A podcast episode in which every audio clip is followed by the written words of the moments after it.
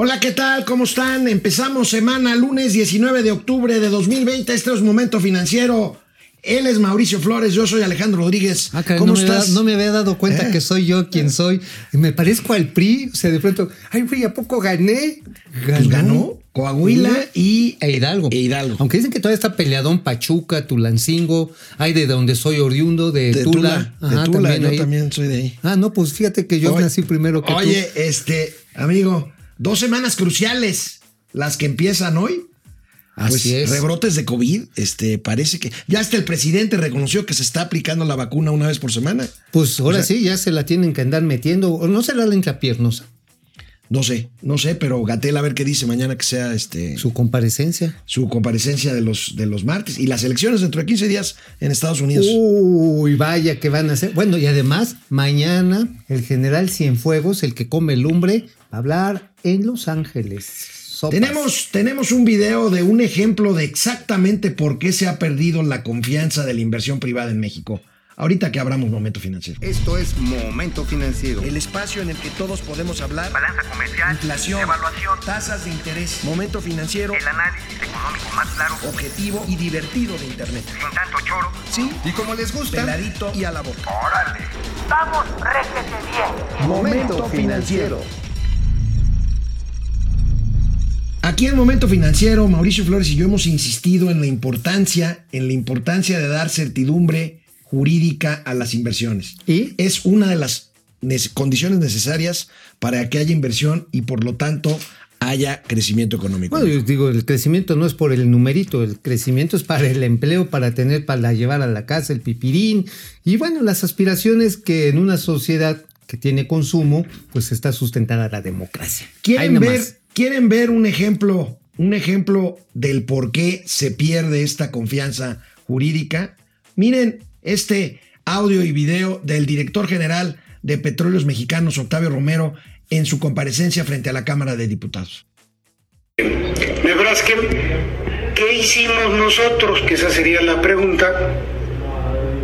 La respuesta es, desde el año pasado, dejamos de pagar las multas no podemos surtirles el 100%, le estamos surtiendo aproximadamente el 70-69% de su necesidad, pero ya no les pagamos multa. Contractualmente, ellos tienen derecho, pero moralmente no tienen ninguno. Legalmente, a lo mejor les asiste la ley, pero no les asiste la razón, ni la ética, ni la moral. Oye, entonces la moral no solamente es un árbol que da moras, sino también es un árbol que da demoras. O sea, puedes decir, pues mira, sí te debo, tenemos un contrato, nos llevamos este, un acuerdo ante tribunales en el que establece números de prestaciones, contraprestaciones y sanciones. Problemas porque eres inmoral, no te pago. Imagínate, imagínate, amigo, imagínense, amigos, la ley de la selva en todas las relaciones económicas, comerciales, contractuales de este país, si no le vamos a hacer caso a la ley, a lo que usted firma cuando hace un contrato, sino a que tenga la razón moral o no su contraparte. Imagínate en el caso de los quesos, el que sudas, por ejemplo, ¿no? el, queso no, es otra. Es, muy, es muy temprano. Pero es ese tipo de quesos, imagínate que digan, oiga, es que usted que fabrica quesos, usted es inmoral. ¿Por qué? Porque a las vaquitas pues no les da de comer suficiente. Digo, a eso se presta, llegando a ese nivel de absurdos, y que de repente te digan, pues no, señores, este, pues no le puedo pagar porque usted es inmoral, usted le chifla a las señoritas cuando van en la calle, usted le gusta, este, no sé, salir corriendo en calzones en el, eh, en el patio de su casa. O sea, ¿Quién define lo moral? Es increíble. es, increíble esto que escuchamos y vimos. Del director. Del director, del director general de petróleos mexicanos. Mira, es por eso, increíble. Por eso luego nos agarran a jergazos. Bueno, otra muestra, otra muestra. Fíjense en la nota principal del periódico Reforma de hoy. eh, ahí la tienen, desprecian a la iniciativa privada y apagan plantas. Tiene que ver con esto de que están echando a un lado la Comisión Reguladora de Energía, echando a un lado las inversiones privadas, aún las que ya están contratadas, ¿no, amigo? Las están como que bateando, ¿no? Así es, así es. Y bueno, fíjate que aquí hay un tema bien interesante, porque son plantas de cogeneración que incluso en el gobierno de Enrique Peña Nieto Bebé, ahora con Cienfuegos, este, no los terminaban de ver muy bien porque sí tenían un costo alto para la conectividad en la red de la CFE, pero dijeron, órale, vas, pero vamos a ir ajustando la tarifa. Y los fueron ajustando. El problema está en que aquí dicen, pues no, y ya no te autorizo que sigas adelante. Híjoles, esta parte es especialmente ruda porque en el sector energético, donde hay muchas probabilidades de inversión, pues, este, pues lo quieren seguir centralizando en dos entidades monopólicas del Estado. Pemex, que ya dicen que no paga pues, por cuestiones morales, y CFE, que la presa Peñitas abrieron el agua y le dieron en la torre a un montón de rancherías allá en Tabasco, pero no sabes, infinidad. Les están dando 10 mil pesos ahí para que se conformen algunos, a unos cuantos miles de personas afectadas. Pero ¿qué crees, amigo? Ayer el presidente dijo algo que me dejó la sangre así helada. Así, ¿Qué? agarra y dice, es que estaban aprovechando las empresas privadas el agua de peñitas para generar electricidad. No, no, no. Dije, a ver, a ver, a ver, a ver. No, pues el único que utiliza el agua de peñitas para generar electricidad se llama Comisión Federal de Electricidad. ¡Tarán! Bueno, pero miren, quisiera, quisiera, si le voy a pedir al productor que nos vuelva a poner este, Ese video. este video, Está porque de veras, de veras, esto es algo que no puede pasar. Ay, no, no, sí que está pasando. No puede pasar. No, sí está pa- no, pero va a seguir ver, pasando. A ver. Veamos otra vez a Octavio Romero, el director general de A ver, Petróleos bien, bien. Mexicanos. ¿qué hicimos nosotros? Que esa sería la pregunta. La respuesta es, desde el año pasado, dejamos de pagar las multas.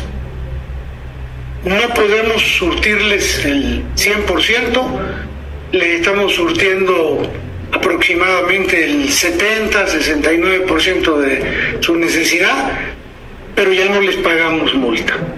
Contractualmente, ellos tienen derecho, pero moralmente no tienen ninguno. Legalmente, a lo mejor les asiste la ley, pero no les asiste la razón, ni la ética, ni la moral.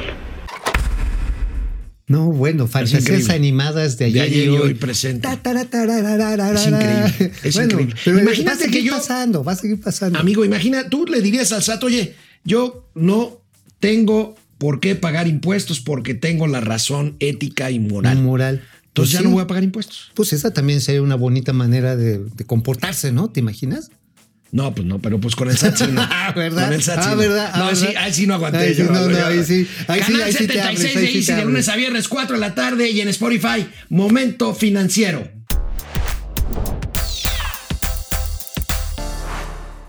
Bueno, y mientras todo esto pasa, ya ve que aquí en este país pueden pasar cualquier cosa. Ya Aquí está estamos pasando hablando de la ley. ya. El fin de semana, el presidente de la República, Andrés Manuel López Obrador, se fue al sureste, como lo hace muy a menudo, qué bueno que lo haga, eh, y eh, el presidente ofreció en el istmo de Tehuantepec subsidios fiscales Ajá. para la inversión. ¿Te acuerdas que un amigo en Twitter nos pedía que habláramos de las zonas económicas Sí, especiales? porque Pues ya sí. no existen. Ajá. Bueno, es que esta es una edición, pero con otro nombre y retardada para variar. De eso se trataban las zonas económicas especiales, a ¿no? ver, de dar ¿tenemos el video? Aquí lo a tenemos. Ver, a ver, ¿qué, ¿cómo lo dijo el señor presidente? es en el istmo.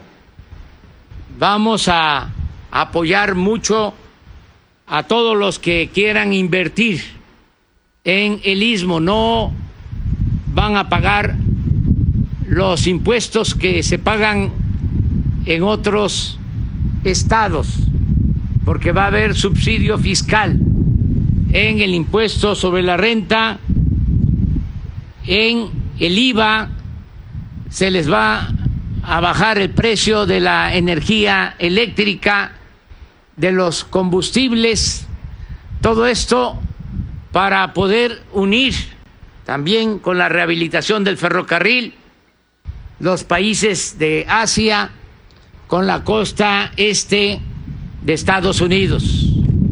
Este es un proyecto que estamos eh, llevando a cabo con el gobernador de Oaxaca, Alejandro Murat.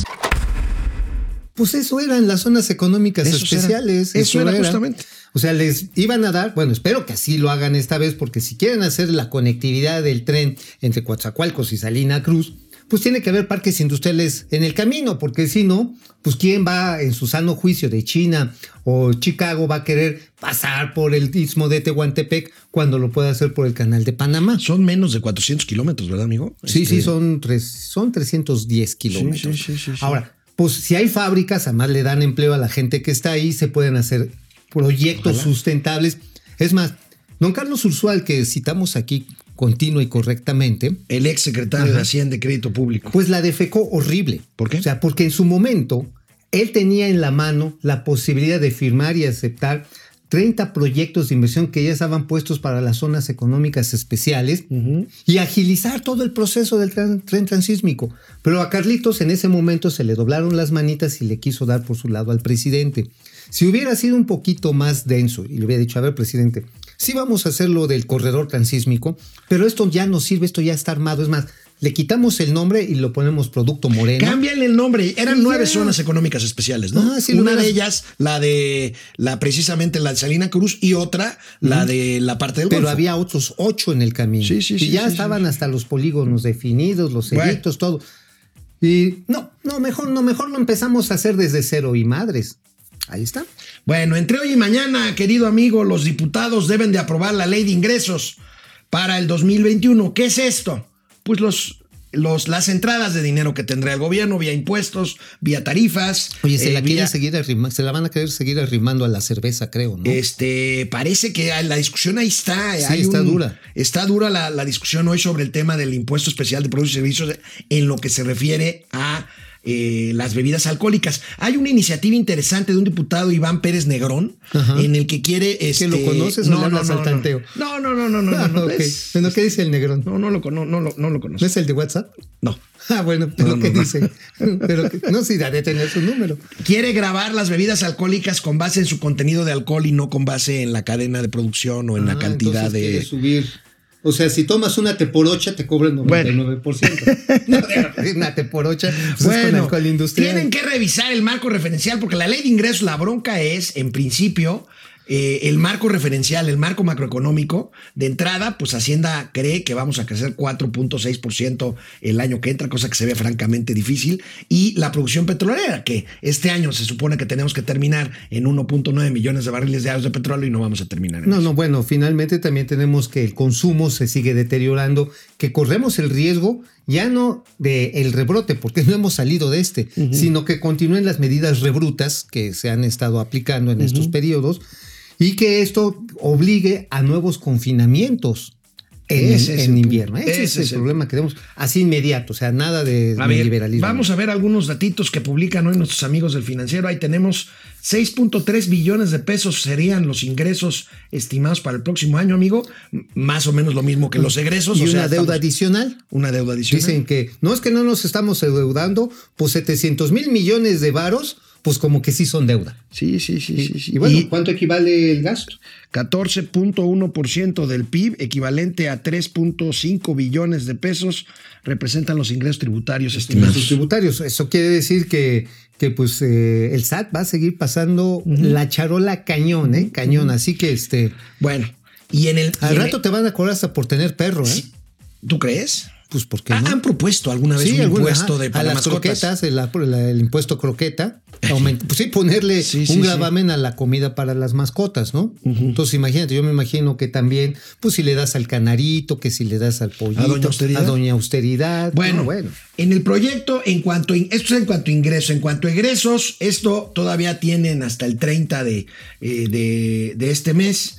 Eh, en el proyecto que se está analizando se, re- se observa en cuanto al, al- a la distribución precisamente de presupuesto para los estados de la República, una reducción de un 9%. Veamos este cuadro que publica el periódico Reforma. Estamos hablando de que los estados podrían recibir, según el proyecto original, No, bueno. 9% menos, Menos. o sea, 115 Los- mil o sea, millones pasan, de pesos les pasan, les menos pasan de gasto federalizado. Ahora sí, También hay- es- sí les es ingresos, ¿eh? el penacho. Ahí sí les presentaron el penacho. penacho, sí, se lo sacudieron, pero rudo.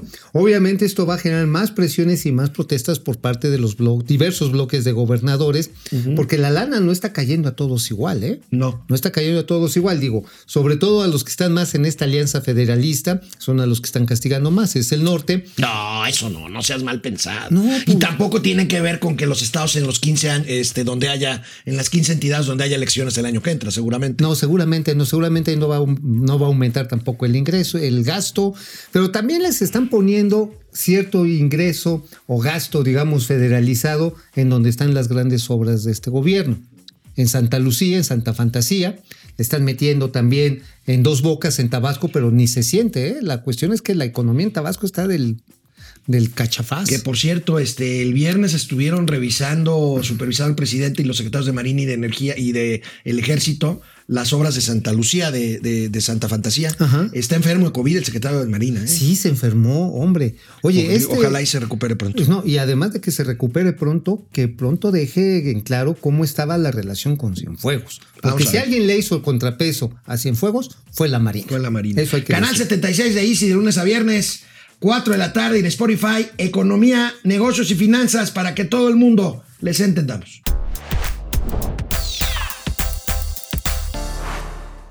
A ver, este, pues vamos a pasar lista, ¿no? Sí, Eh, pues vamos a pasar lista de una vez. Que están ahí. Gustavo Saldívar, con este director en Pemex, más bananeros no nos pueden ver. Híjole, qué pena. qué pena, sí, la verdad. No, pues Eh, no. Gustavo. Laura Ochoa, este fue un fin de semana de 10. Aparecen medicamentos. Sí, es cierto, Sí, aparecieron cierto. ahí regados. Ajá. Ladrones. Y tendremos queso otra vez. Cierto, los quesos Los regresan quesos a los anaqueles. sí, ya Las empresas demostraron que sí, este. Y que el etiquetado estaba correcto. Correctamente, bueno, qué bueno. Qué bueno. Está bien. Rocío Hernández, Gael de la Torre desde Aguascalientes, Pedro Reyes.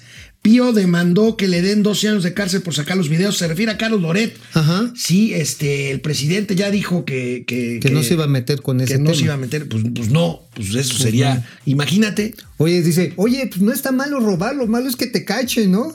Lo malo es que te canten como un favor, algo que, pues, o sea, imagínate Pues nada más sí, si malo. meten preso un periodista por dar a conocer Una, videos. una nota. No, hombre, pues yo ya hubiera acumulado varios años de Ya prisión. tendrías tarjeta de cliente frecuente, amigo. Gael pues sí. de la Torre, Pedro Reyes, ahí, Alday, Aldair, Colmena, Evan, Pío López quiere encarcelar a Loret, este, Ah. Héctor Gerardo Trejo. ¿Cómo vieron las elecciones en Coahuila e Hidalgo? Pues regresó el PRI. Regresó el PRI, ahora sí que, pues ahora sí que hay muertos que no hacen ruido, llorona, pero los más grandes su pena. Ahora, esto también muestra dos cosas, a mi ver, que el gobierno federal lo ha hecho de manera tan mala que hay voto de castigo. Ajá. Y otra, que los partidos que se creían muertos están recibiendo una responsabilidad ciudadana bien canija. Ahora, ¿eh? ahora bien este, déjame, déjame ser aguafiestas.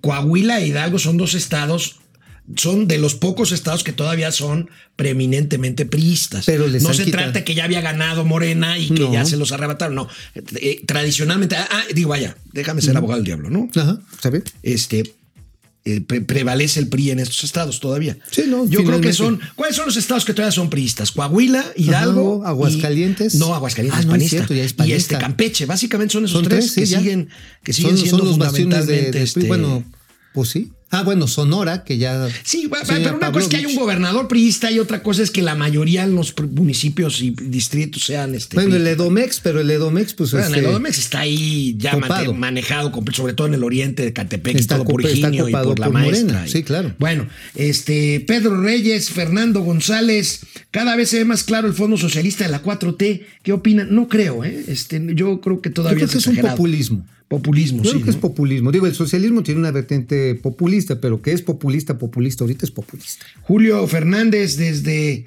Tangamandapio. Tangadamán, es como que Michoacán. ¿no? Tangamandapio, yo creo que debe ser Michoacán. sí, no sí. Tangadamán. No lo conozco. Juan Ramón, no.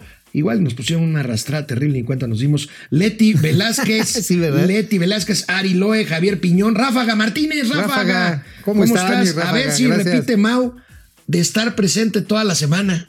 Ya. ¿Lo lograrás? No, no. Les voy anticipando. El miércoles no me ven. Lucha. Oh, bueno, pues uno que es, No, uno que tiene también sus quereres tempraneros, pues así Este, vale, ¿no? DDC Mau en Los Ángeles, que no está en Nueva York, ya te metieron al bote, güey. ¿Qué, ¿A quién? ¿A, ¿A este? ti? Ah, Mau no. eres tú, ¿no? Pues sí, pero no, a quien iban a meter, eh, a- a- van a enchiquerar va a ser a Cienfuegos, Ah, ¿no? Hay una aportación, bueno, desde Villahermosa, ahí estuvo mi querido amigo el fin de semana, Ricardo Rivera. Ricardo. Eh, Rosario Reyes se cayó con 100 varos para este programa. Muchas gracias. Ahorita sacamos la Biblia, ahorita lo Muchas montamos en la gracias. Biblia. Este, aquí está Rosario Reyes, la Biblia ahí está. No, pero mira, ya llegó el apoyo. Ya. Muy interesante entrevista le hacen el día eh, de el fin de semana en el, en el canal del financiero, nuestros amigos del financiero, a Julia Carabias. ¿Te acuerdas de Julia Carabias? Claro, fue secretaria del Medio Ambiente del con medio Ernesto ambiente Cedillo. con Ernesto Cedillo, una activista ambiental muy importante, y habla de la política ambiental mexicana a propósito del tema de energías limpias, ahorita ¿Y qué que dijo? hablábamos de Pemex. Vamos a ver qué dijo este Julia Carabias. Pero a mí me preocupa mucho mi país. Esto, yo no estoy viendo en la agenda nacional el tema del cambio climático. Veo una agenda desdibujada. Cuando tenemos avances muy importantes de cómo íbamos enrutados para bajar y llegar al compromiso que tenemos de disminuir al año 2030 el 22% de las emisiones que estamos haciendo, de repente se vuelve a acelerar porque hay decisiones en las que volvemos a depender de los hidrocarburos. El caso de la refinería de Dos Bocas nos retrasa las metas, pero también el freno que se tiene hacia las energías limpias. Esto no son buenas noticias. Bueno, pues sí, estamos en un revés en términos ambientales, regresando a las energías fósiles, ¿no? Y habla de la refinería de Dos Bocas, que tú estuviste ahí el fin de Sí, semana. claro. ¿Cómo te fue? Pues bastante interesante, ¿eh? Mira. Asegura el presidente que se va a entregar el 1 de julio de 2022, yo no creo. Ah, yo también tengo mis dudas, y no por otra cosa, sino por la fabricación de los equipos que se mandaron a hacer a diversos lugares de Europa y de Asia. Y pues hasta con que un, banco, un barco no salga a tiempo, pues igual y no se cumplen los plazos.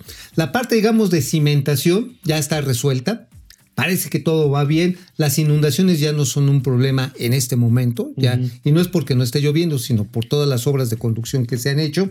Llevan embargo- años haciendo obras este, hidráulicas en Tabasco. Ajá, años. no, pero en la zona donde está el polígono hicieron drenajes, hicieron cunetas. Peñitas hicieron está en la parte alta en Chiapas, En la ¿no? parte y cuando serrana. desfogan Peñitas se arma un desgarriate Sí, sí, en el río. Grijalva, ¿no? Pero sin embargo, hay ya varias obras que hicieron desde el periodo maldito neoliberal con Bueno, Felipe Calderón. Amigo, cuenta regresiva, dos semanas definitorias, hay elecciones en Estados Unidos, vamos a ver qué pasa con el Oye, si bicheto, como gana Biden, dices. el Big Cheto. El bicheto. Oye, pero si gana Biden, pues los proyectos energéticos de la 4T van a estar en problemas. Hay que decirlo así. sí, sí, sí. ¿Por qué? Porque John Biden trae todo. ¿Con eso una- quieres decir que le vas a Trump o qué? No, yo con esto estoy diciendo que también hay un déjà vu. Acuérdate que hace cuatro años todo mundo pensaba que iba a ganar Hillary Dice Clinton. The New York Times que independientemente de lo que acaba de decir Mauricio Flores, que no es poca cosa porque se trata de México, eh, la reelección de Donald Trump representa la peor amenaza para Estados Unidos y para el mundo desde la Segunda Guerra Mundial. Pues imagínense otra vez el Big Cheto al frente del botón rojo. No, no, pues en una de esas igual y se Bueno, alborota. Y por cierto, otra cosa, en estos días hay que estar muy atentos, cuídense mucho. El rebrote de COVID es terrible en el mundo y México Hay no tiene, advertencias, ¿no? tiene por qué ser la excepción, es que no somos diferentes. O sea, Hay advertencias, Hay ¿no? advertencias. Incluso el presidente de la República por primera vez reconoce, sí, que se está poniendo la vacuna, de que se está haciendo las pruebas. A ver. Yo no he tenido afortunadamente eso. Eh, y me hago una prueba por lo general, por semana, para estar seguro, sobre todo para no eh, contagiar a nadie. Oye, imagínate el cotonete para el cotonete. Sí, porque si te lo meten hasta acá. No seas irrespetuoso, No, es pues el sí, es que presidente se- de la República. bueno, pues es que le dicen la cabecita blanca, pues también está ya, ya tiene sus años el señor presidente. Bueno, empezamos. ¿Por qué no vas a venir el miércoles? Porque tengo un desayuno romántico. Desayuno con mimosa y toda la Con cosa. mimosa y todo, y me voy a poner mimoso. Nos vemos mañana aquí en Momento Financiero, Economía, Negocios y Finanzas para que todo el mundo, hasta el mimoso ratón, Le agarre la onda. Vamos, réjete bien. Momento financiero.